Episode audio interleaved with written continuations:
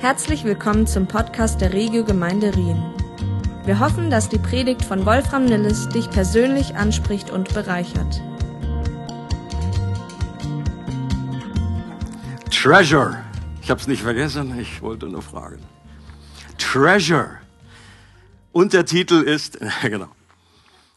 Äh, wir hätten eigentlich wieder irgendwie so ein, so ein Jingle dazu machen müssen, ja. Hätte ich auch wieder wackeln können, hier ein bisschen tanzen, aber kommt, kommt. Treasure. Und der Untertitel ist Gottes Geist in gewöhnlichen Gefäßen. Und äh, in der Serie geht es vor allem darum, eine Sehnsucht, einen Hunger dafür zu wecken, den Heiligen Geist als Person besser kennenzulernen, ihn zu erleben und ihn zu ehren als ein göttliches Wesen, eine Person, mit der man sich unterhalten kann, mit der man kommunizieren kann, die wirklich real da ist. Und wir gehen davon aus in dieser Serie, weil Jesus das selber behauptet hat, dass die Gemeinschaft mit dem Heiligen Geist in uns mindestens so gut ist wie die Gemeinschaft, die die Jünger damals mit Jesus hatten, der neben ihnen war. Okay? Das ist eine steile Aussage, die würde ich gar nicht wagen, selber zu äh, treffen, wenn Jesus das nicht gesagt hätte. Er sagt, es ist besser für euch, es ist gut für euch, dass ich weggehe, weil dann der Heilige Geist kommt in einer anderen Art, in einer anderen Version. Aber das ist nicht weniger als das, was die Jünger damals erlebt haben. Und in der Predigt heute und auch in den nächsten beiden Predigten möchte ich vor allem einen zentralen Aspekt des Heiligen Geistes besonders beleuchten. Wir schauen uns verschiedene Facetten an des Heiligen Geistes, weil man so eine Person kennenlernt. Okay? Matthias hat nicht nur eine Facette, sondern wenn ich ihn kennenlernen möchte, dann gibt es verschiedene Facetten seines Wesens und das ist bei uns allen so als Menschen und wie viel mehr beim Heiligen Geist. Und wir haben schon verschiedene Facetten angeschaut, dass er ein Geist der Gemeinschaft ist, dass er der Finger Gottes, dass er so bezeichnet wird, weil Gott, der Heilige Geist, Nähe bringt. Er berührt uns. Und heute geht es darum, dass der Heilige Geist ein Geist der Liebe ist. Der Heilige Geist ist ein Geist der Liebe und dass wir ihn brauchen, um das zentrale Gebot der Liebe Gott und anderen Menschen gegenüber auch nur ansatzweise erfüllen können. Das ist das erste und zentrale Gebot, an dem hängt alles. Jesus sagt, Gott lieben und den Nächsten wie dich selbst. Und wer schon ein bisschen länger im, im christlichen Kuchen vielleicht unterwegs ist, der weiß, äh, wenn ich das aus eigener Kraft versuche, das wird niemals klappen. Und das, der Geist, der ein Geist der Liebe ist, finden wir unter anderem in 2 Timotheus 2, Vers 7. Da heißt es, dass Gott uns nicht einen Geist der Furchtsamkeit gegeben hat, sondern der Kraft und der Liebe. Und der Besonnenheit geht's dann noch weiter. Also der Geist Gottes ist ein Geist der Liebe. Und ihr erinnert euch auch an dieses klasse Zitat oder ich liebe dieses Bild, wo Augustin letztendlich auf diese zentrale Wahrheit eingeht, dass Gott Liebe ist, wie das im ersten Johannesbrief äh, äh, erwähnt wird. Gott ist Liebe. Was für eine einfache, simple, aber so revolutionäre Idee. Da halt nicht andersrum stimmt es nicht. Liebe ist nicht immer Gott.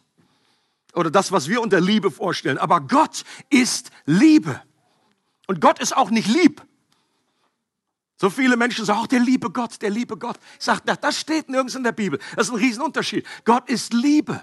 Das ist etwas anders als lieb. Lieb, da äh, denke ich immer an irgendwie einen kleinen äh, Schoßhund. Gott ist Liebe. Das heißt, er ist Lamm, ja, aber er ist auch Löwe zugleich. Gott ist Liebe. Und Augustin drückt es folgendermaßen aus. Er sagt, Gott ist gleichzeitig Liebhaber, Geliebter und die Liebe selbst.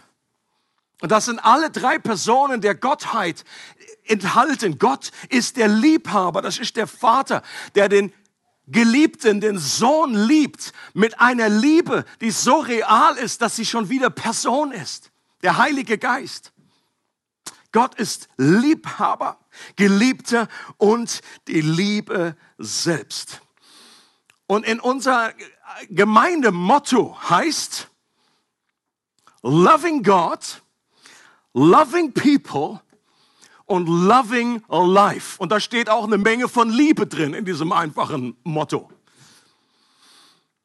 Loving God also Gott lieben und den Nächsten, da steckt das erste Gebot drin. Und ich bin Überzeugung, wenn das beides geschieht, wenn wir Gott im Zentrum unseres, We äh, äh, unseres, unseres Lebens haben und wenn wir anderen Menschen in Liebe dienen, dann entsteht etwas, nämlich das Leben dass wir genießen dürfen. Hiermit ist nicht irgendwelcher äh, nur Luxus gemeint oder dass wir einfach nur, äh, nur Spaß haben im Leben. Das ist nicht gemeint mit diesem, äh, mit diesem Leben, sondern so wie es Jesus definiert, das ist das ewige Leben, dass sie dich, den allein wahren Gott, erkennen und den, den du gesandt hast. Aber gleichzeitig, wenn der Heilige Geist Liebe ist, der Geist der Liebe, dann können wir ohne ihn weder Gott lieben, noch andere Menschen lieben, noch das Leben, das von Gott kommt, richtig lieben und genießen. Es wird uns nicht gelingen. Und deswegen brauchen wir, um Himmels willen, den Heiligen Geist. Jemand hat gesagt, wo der Heilige Geist fehlt, da fehlt wirklich alles. Dann kannst du noch so viel die Bar aufmachen und kannst noch so schöne Dinge irgendwie hier produzieren. Es wird auf Dauer nicht verheben. Wir brauchen für, selbst für diese grundlegenden, zentralen Auftrag oder gerade da den Heiligen Geist. Und heute geht es mir in erster Linie um die erste Aussage. Loving God. Der Fokus auf Gott. Und die nächsten beiden anderen Predigen werden dann um Loving People und Loving Life gehen. Und selbst dieses grundlegende Gebot, dass wir als Menschen aufgerufen sind, Gott zu lieben, das kann zu einer unglaublichen Bürde werden, die alles andere als gute Botschaft ist. Martin Luther hat genau das erlebt, dass dieses, diese Aufforderung jetzt, dass Gott sagt, er, er möchte, dass Menschen mich lieben, das war für ihn keine gute Botschaft.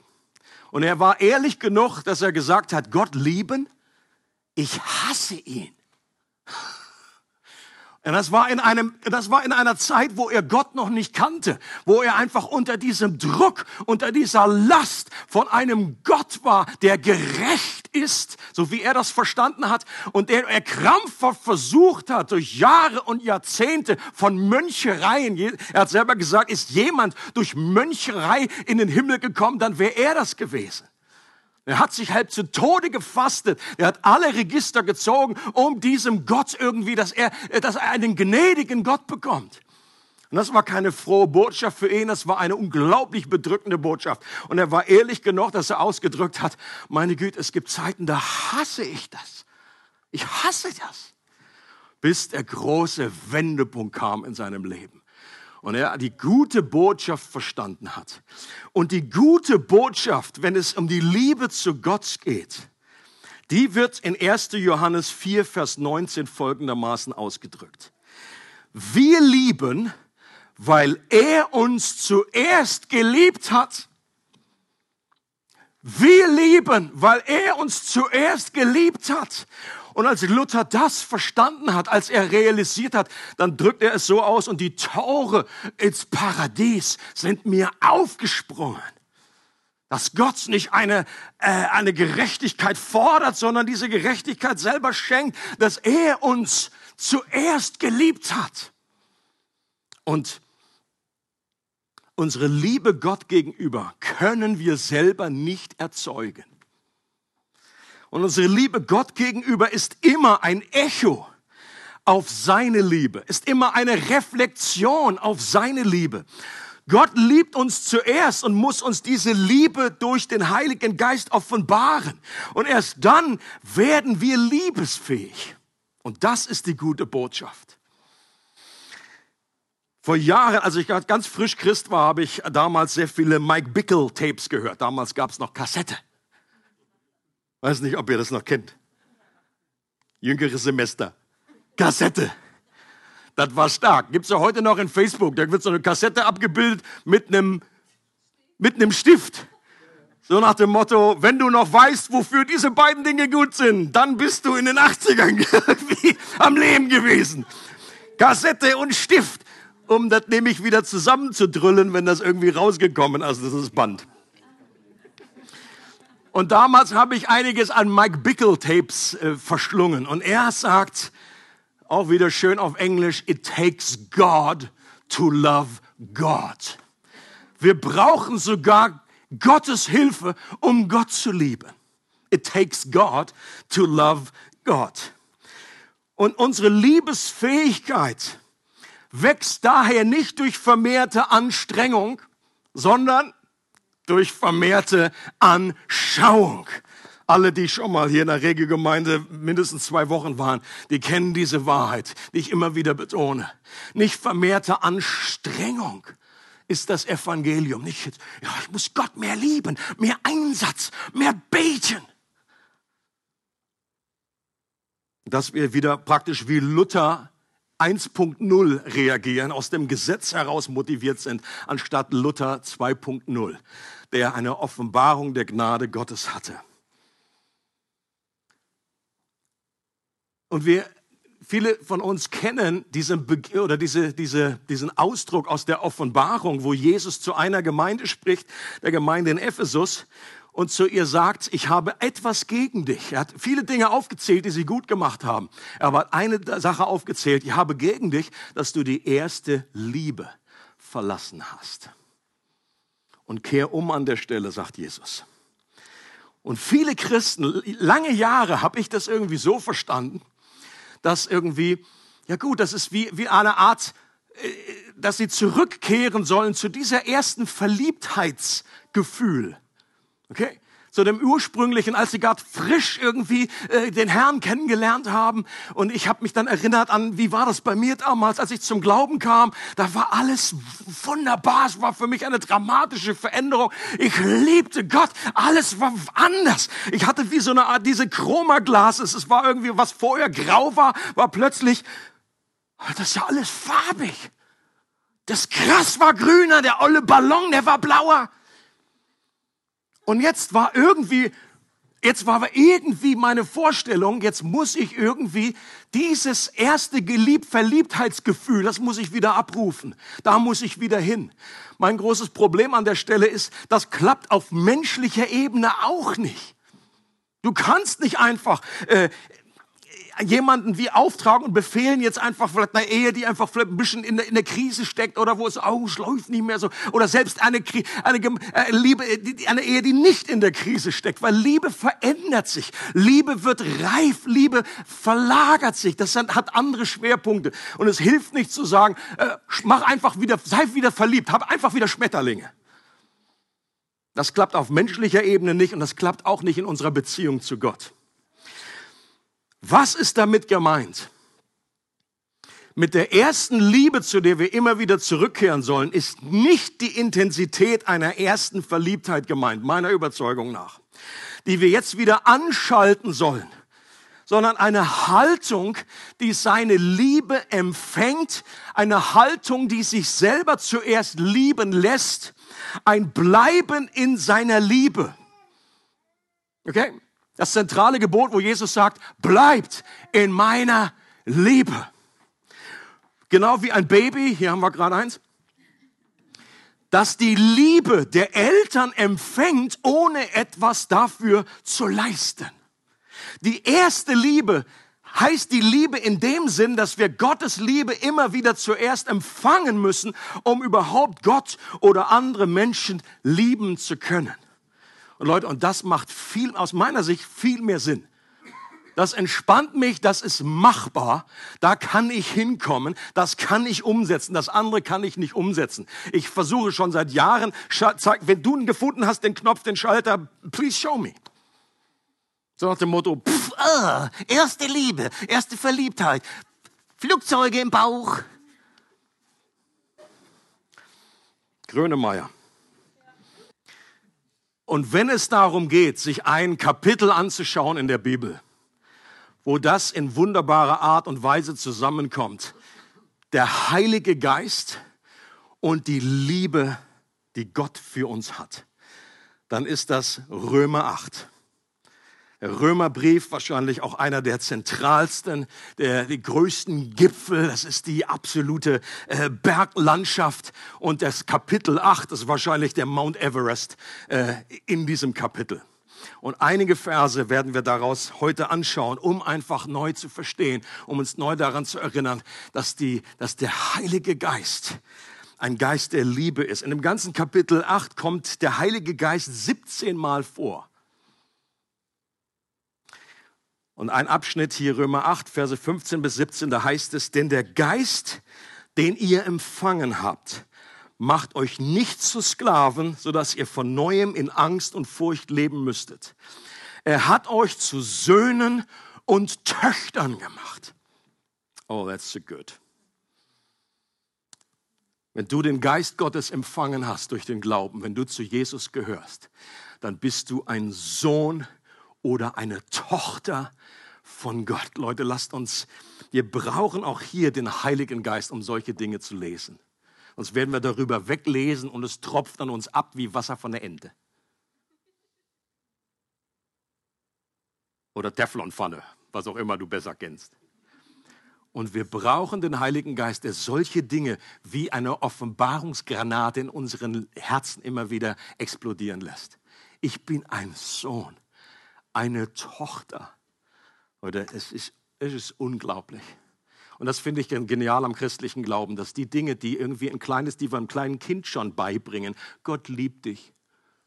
Jesus loves you, this and you, you know because the Bible tells you so. dass, das, dass diese Wahrheiten auch dem, der schon 50 oder gefühlte 100 Jahre mit dem Herrn unterwegs ist, dass das die Wahrheit ist, die im Grunde alles verändert dass ich wirklich auf einer tiefen Herzensebene verstehe und auch erfahre und spüre, dass Gott mich als sein Kind adoptiert hat, angenommen hat mit vollgültigem Familien. Das kommt aus der damaligen Kultur, dieser Geist der Sohnschaft, eine Sohnschaft in der, in der römischen und griechischen Kultur damals. Das war der älteste Sohn, das konnte, der konnte adoptiert sein oder ein eigener, der älteste Sohn, der der volle Erbe war, der eingesetzt wurde. Und genau das sagt Paulus, das ist das Bild. Äh, und das spielt, spielt es keine Rolle, ob das Mann oder Frau ist, dass du diesen Geist der Sohnschaft empfängst, weil du ein vollgültiges Mitglied bist in diesem neuen Familie. Als Erbe eingesetzt. Und manchmal braucht es einfach Zeit, bis das der Groschen fällt und dass wir immer mehr von dieser Liebe offenbart bekommen. Text geht noch weiter. Und durch ihn rufen wir, durch diesen Geist in uns rufen wir, aber Vater, aber Vater. Ja, der Geist selbst bezeugt es uns in unserem Innersten, dass wir Gottes Kinder sind. Wenn wir aber Kinder sind, sind wir auch Erben, Erben Gottes und Miterben mit Christus. Und dazu gehört allerdings, dass wir jetzt mit ihm noch leiden, dann werden wir auch an seiner Herrlichkeit teilhaben. Und in diesem Abschnitt, da toppt Paulus nochmal alles, was er vorher bereits gesagt hat, in den anderen Kapiteln im Römerbrief. Bisher lag die Betonung von Paulus darauf, dass wir durch den Glauben vor Gott gerecht erklärt werden. Das, was Luther äh, äh, verstanden hat im Römerbrief. Und das ist juristischer Begriff und erinnert an das Bild eines Richters, der uns für nicht schuldig und gerecht erklärt. Der Richter, der einfach sagt, not guilty, nicht schuldig. Weil jemand genauso wie sich Barabbas gefühlt haben muss. Der durfte einfach gehen. Der war auf der Todes, Todeslinie oder Death Row, wie auch immer das heißt.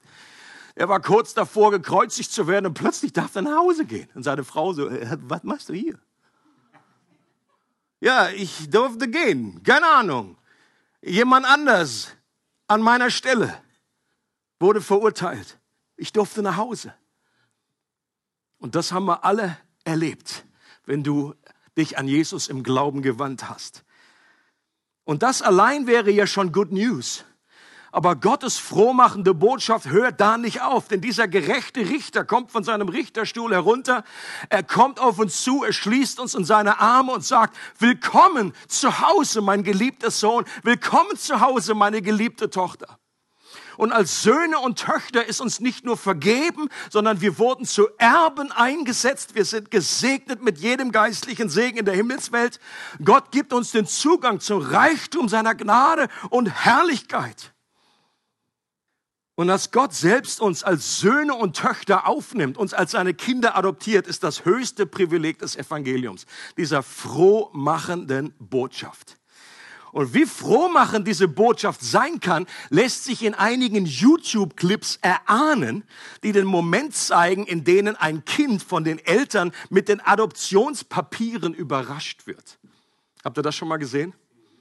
Ich will euch nicht ermutigen zum YouTube gucken. Ich gucke selber zu viel.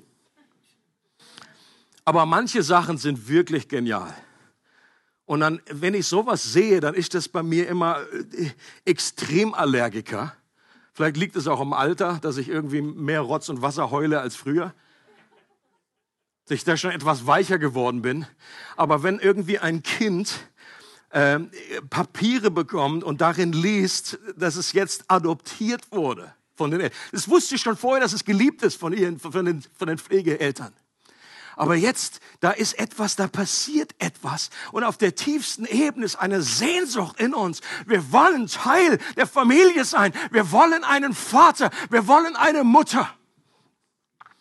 Und das ist absolut genial zu erleben, wie Menschen, und es gibt, glaube ich, es gibt vielleicht kein besseres Beispiel, praktisches Beispiel, was man machen kann, um das Evangelium deutlich zu machen, als selbst ein Kind zu adoptieren.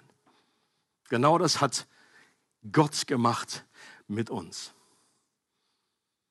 Inwieweit eine Person das Christentum verstanden hat, lässt sich daran erkennen, inwieweit sie sich in ihrer tiefsten Identität als Sohn oder Tochter Gottes versteht.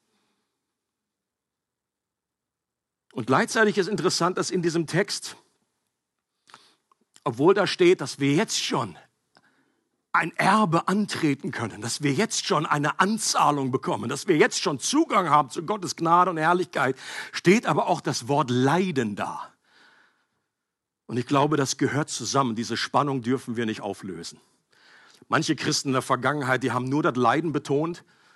Die haben überhaupt nie betont, dass es jetzt schon Auszahlungen gibt von dieser Herrlichkeit, dass wir jetzt schon etwas von dieser himmlischen Kraft und Gegenwart schmecken können. Und andere betonen aber nur das eine und sagen, ja, das ist alles, wir sind Söhne und Töchter und wir sind völlig geliebt und leiden irgendwie, ja, das, das, das hat, spielt überhaupt keine Rolle mehr. Und ich glaube, es gehört beides zusammen. Und wenn wir das nicht zusammenhalten, diese Spannung, dann werden wir irgendwann an den Punkt kommen, wo wir an der Liebe Gottes zweifeln oder sogar verzweifeln, wenn nämlich nicht alles Leiden irgendwie von uns genommen wird. Okay? Wie viele Christen kommen dann in, in, ins Strudeln und sagen, ja Gott, wenn du mich liebst, dann würdest du doch das und das nicht äh, zulassen. Aber die Bibel spricht nicht davon. Hier hält sie diese beiden Dinge in dieser wunderbaren Spannung. Gottes Liebe bewahrt uns nicht vor jeder Art des Leidens. Es ist einfach nicht so.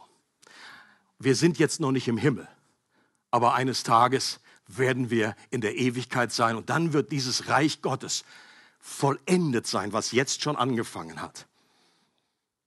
Und dann gibt es noch in diesem Text einen interessanten Hinweis, einen, einen Ausdruck. Da heißt es, ja, der Geist selbst bezeugt es uns in unserem Innersten. Er bezeugt etwas. Ich glaube, dass an der Stelle noch eine weitere Dimension des Wirkens des Heiligen Geistes offenbart wird. Etwas, das uns eine unerschütterliche Gewissheit gibt. Eine Sicherheit, dass wir diese Stellung als Söhne und Töchter niemals verlieren werden. Denn darum geht es in diesem ganzen Kapitel. Zum Schluss heißt es dann in Römer die Gewissheit, dass uns nichts trennen wird von der Liebe Christi. Dass wenn Gott für uns ist, nichts und niemand gegen uns sein kann. Und das Wort bezeugen ist ein juristischer Ausdruck. Wieder mal der an ein Gericht erinnert, ein Fürsprecher, der auftritt und einen Tatbestand bezeugt und damit den Fall gewinnt. Jemand, der zur Seite hinzukommt und für uns spricht. Und ein weiterer Begriff aus der Gerichtssprache ist der Begriff Advokat oder Anwalt. Und äh, die englischen Bibeln übersetzen mit diesem Wort Advokat sehr oft das Wort, was normalerweise für den Heiligen Geist, das Paraklet, äh, benutzt wird. Advokat ist identisch an der Stelle.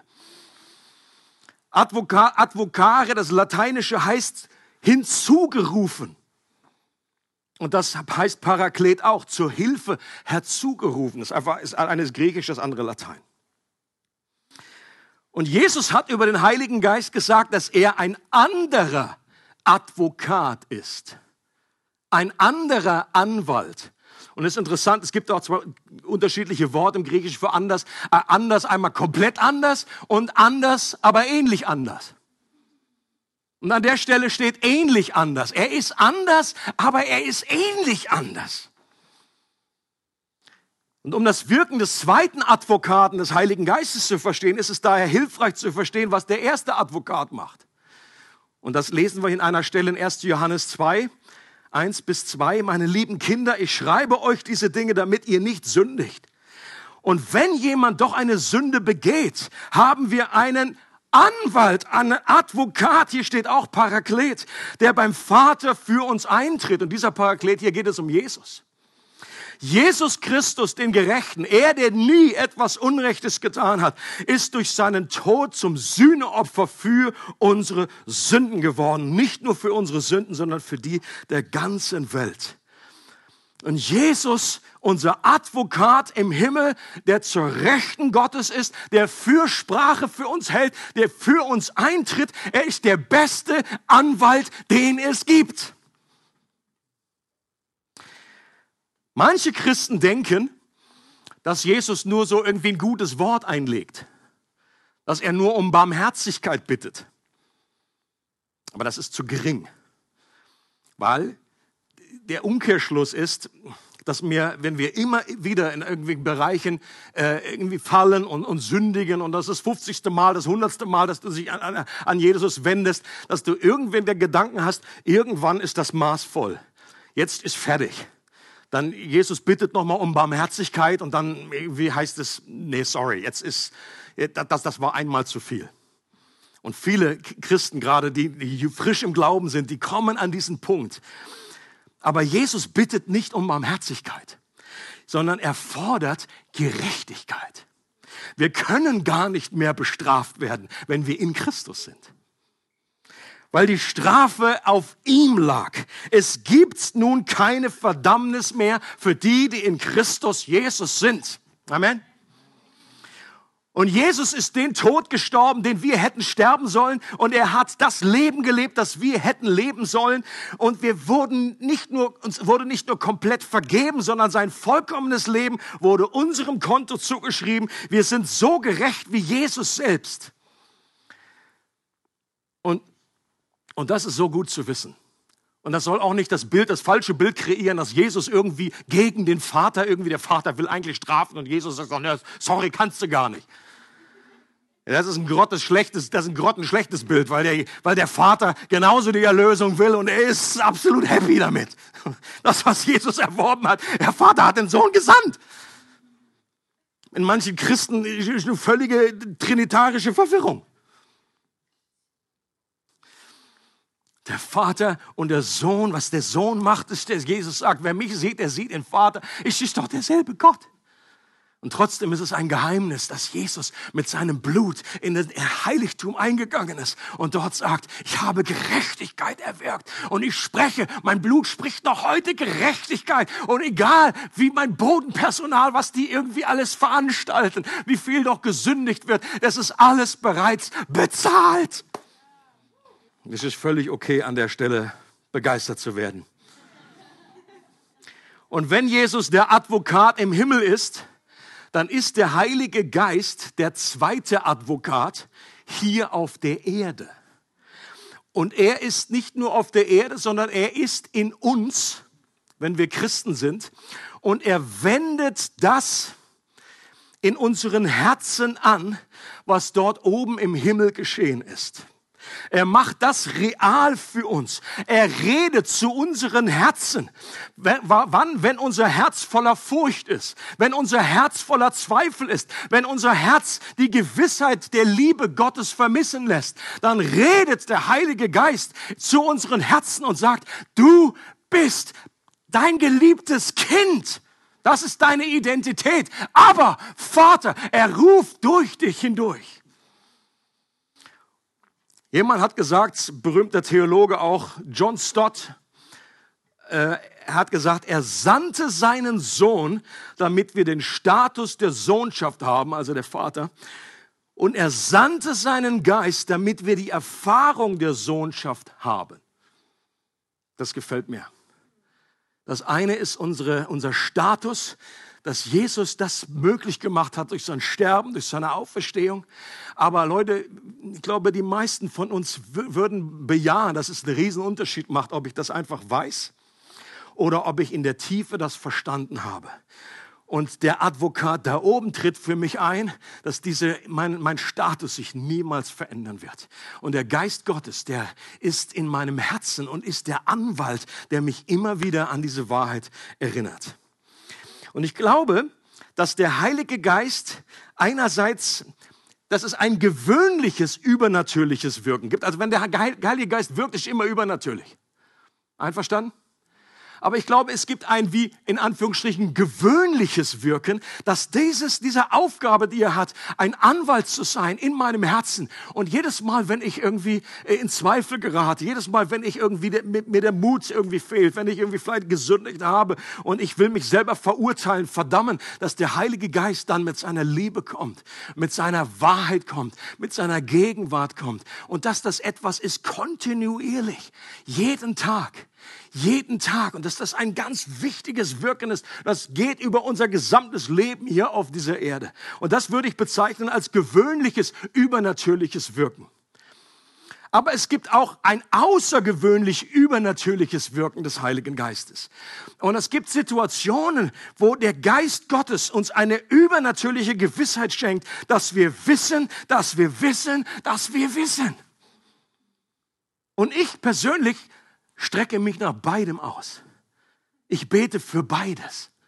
Ich bete dafür, dass ich das mehr erlebe, dass der Geist Gottes mich in diesem Prozess der Transformation, dass ich mir dessen mehr bewusst werde, dass der Geist Gottes jedes Mal, wenn ich erfüllt werde, neu und danach strebe, Epheser 5 sagt, werdet immer wieder voll des Geistes.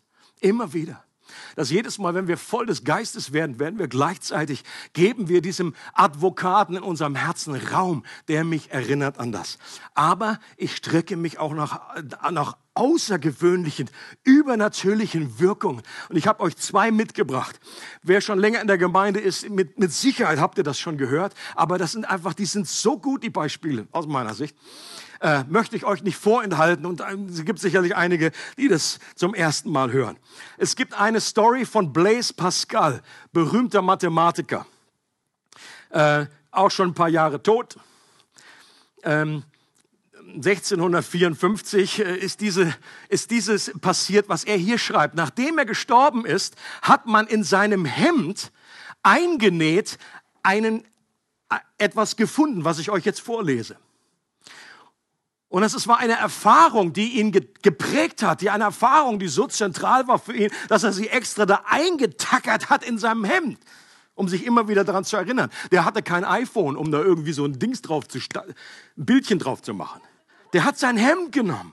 Überleg mal, wie retro ist das? Und er sagt, am heutigen Tag der Gnade, 1654, von halb zehn Uhr abends bis eine halbe Stunde nach Mitternacht. Er wusste ganz genau Stunde und Minute, was er erlebt hat. Und dann sagt er, Feuer, Gewissheit. Nochmal Gewissheit. Ich habe mich jetzt nicht versabbelt, er hat zweimal geschrieben.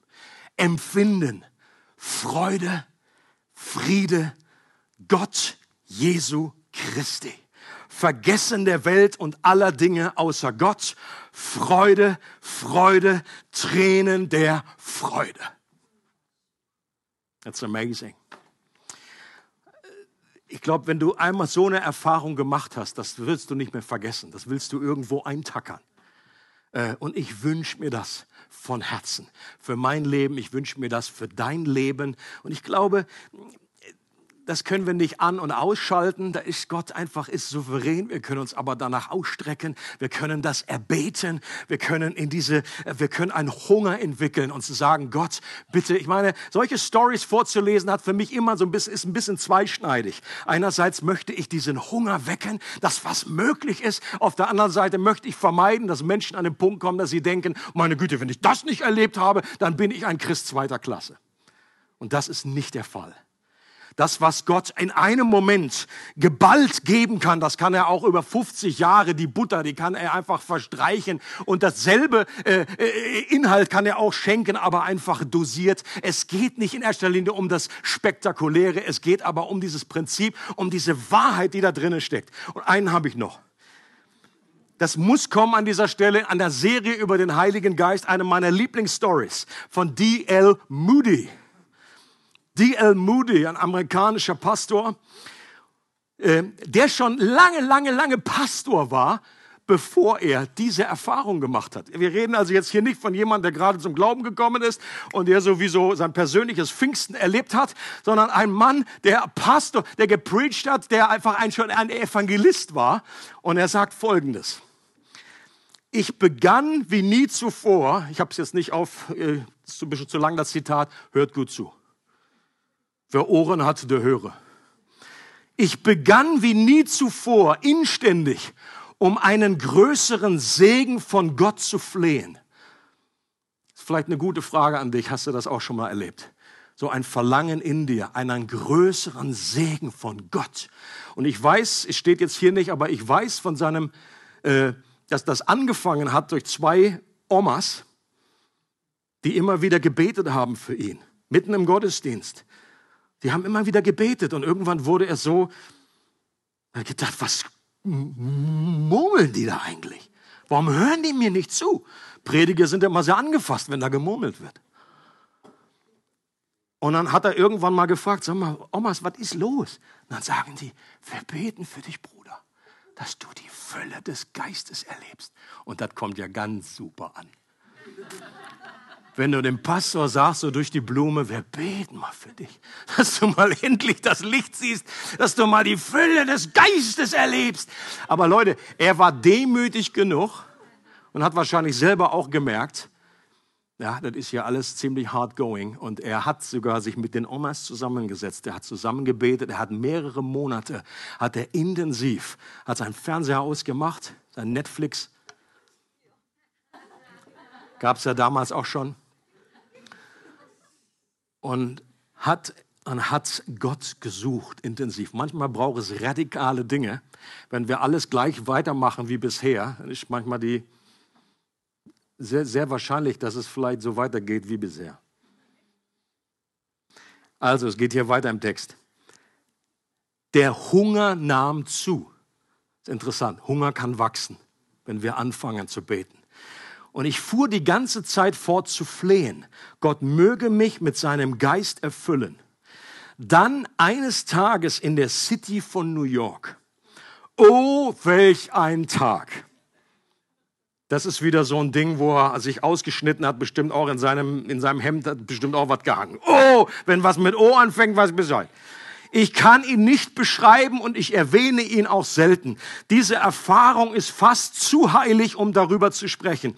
Paulus hatte eine Erfahrung gemacht, über die er 14 Jahre lang nicht sprach. Ich kann nur sagen, Gott offenbarte sich mir und ich hatte ein solches Erlebnis seiner Liebe, dass ich ihn bitten musste, seine Hand zurückzuhalten. Er sagte, die dürren Tage waren vorbei. Ich hatte die ganze Zeit Wasser geschleppt und getragen und nun hatte ich einen Fluss, der mich trug.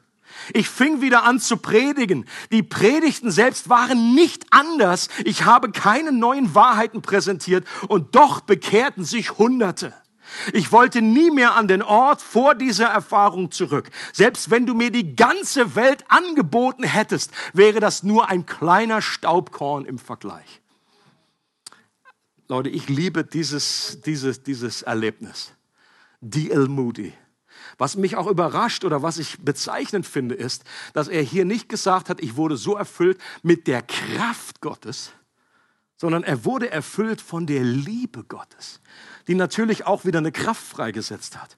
Und was ich eben auch spannend fand, ist, dass der nicht irgendwie jetzt komplett neue irgendwie Einsichten oder dass irgendwie das Evangelium jetzt völlig anders verkündet hat, sondern das waren dieselben Wahrheiten. Aber es kam an mit einer anderen Kraft, einer Überzeugung, einer, äh, äh, wie Paulus das schreibt, in Erweisung des Geistes und der Kraft. Und Leute, das brauchen wir auch. Ich glaube, die Wahrheiten kennen wir. Da wird sich auch nichts dran verändern. Wir müssen nicht suchen nach irgendwie, Gott gibt uns noch eine Spezialoffenbarung, damit jetzt wir irgendwie Menschen erreichen können. Da brauchen wir nicht ein, neues, ein neues Evangelium. Diese Wahrheiten werden immer gleich bleiben. Was wir brauchen, ist die überführende Kraft des Heiligen Geistes. Und so wie es in Römer 5 heißt, die Liebe Gottes ist ausgegossen in unsere Herzen durch den Heiligen Geist. Ich glaube, das hat die El Moody erlebt. Er wurde ausgegossen in sein Herz durch den Heiligen Geist, der uns gegeben ist. Und dann heißt es äh, zwei Verse weiter, Gott aber erweist seine Liebe zu uns darin, dass Christus, als wir noch Sünder waren, für uns gestorben ist. Also auch hier sind zwei Wahrheiten, die zusammenkommen. Gott möchte einerseits, dass wir seine Liebe im Herzen fühlen. Okay, erzähl mir nicht, dass das, wenn, wenn, wenn du das erlebt hast, dass die Liebe Gottes ausgegossen wurde in dein Herz, dass du sagst, pff, das, das, das, das nehme ich so im Glauben, aber das habe ich jetzt überhaupt nicht gespürt. Das, das glaube ich einfach nicht. Das ist einfach, dann würde hier ein anderes Wort. Wir haben irgendwie erkannt, wir haben, hier steht ausgegossen. Das ist etwas, was erfahrbar ist. Und dennoch ist die Liebe mehr als ein reines Gefühl. Manchmal wird es dann irgendwie, äh, die Liebe ist nicht so ein, so ein äh, sentimentales, New Agey Feeling, so ein Bubble und Flatter, Flatter sondern sie gründet sich auf einer historischen Tatsache. Deswegen heißt es hier, Gott beweist seine Liebe. Das ist der Beweis in der Geschichte, dass Christus, als wir noch Sünder waren, für uns gestorben ist. Müssen wir uns entscheiden zwischen diesen Tatsachen, diesen Fakten oder geht es um die Gefühle? Auch hier beides. Wir brauchen beides zusammen. Ich möchte, dass Gott, dass ich basiere meine Liebe auf diesen Fakten, dass Christus für mich gestorben ist. Das wird, für alle Zeit wird das legitim und gültig bleiben, egal was ich gerade durchmache, egal was ich gerade erlebe. Aber ich möchte auch, dass der Geist Gottes ganz konkret dieses Offenbarung in meinem Herzen mir erfahrbar macht, dass er diese Liebe ausgießt in mein Herz. Und Gott möchte, dass wir mit der Gewissheit leben, dass er uns liebt, wie ein Vater seine Kinder liebt. Es freut uns, dass du heute zugehört hast. Für weitere Predigten, Informationen und Events besuche unsere Gemeindewebseite www.regiogemeinde.ch.